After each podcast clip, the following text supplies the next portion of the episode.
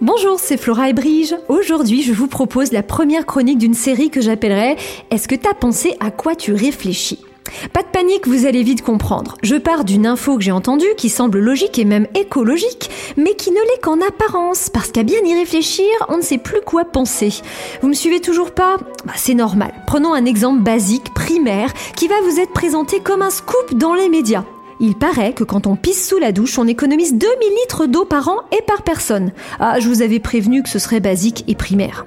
Mais qu'est-ce que cette phrase veut dire au juste? Qu'au lieu d'aller aux toilettes, il faut qu'on aille prendre une douche à chaque envie pressante? Non, bien sûr que non. L'idée c'est que quand vous prenez votre douche, vous en profitez pour euh, laisser couler un peu plus d'eau.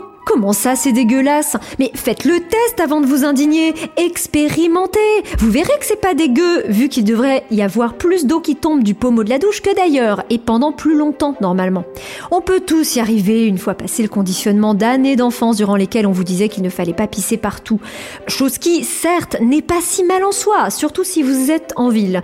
Parce qu'en ville, il y a du béton partout, et le béton, ça rouille si vous pissez dessus. Elle est pas bien, ma légende urbaine?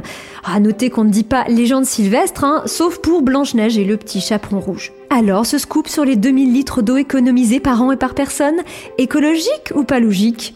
Bien sûr, les 2000 litres dépendent de la fréquence à laquelle vous prenez une douche ou allez aux toilettes et aussi du débit de votre chasse d'eau.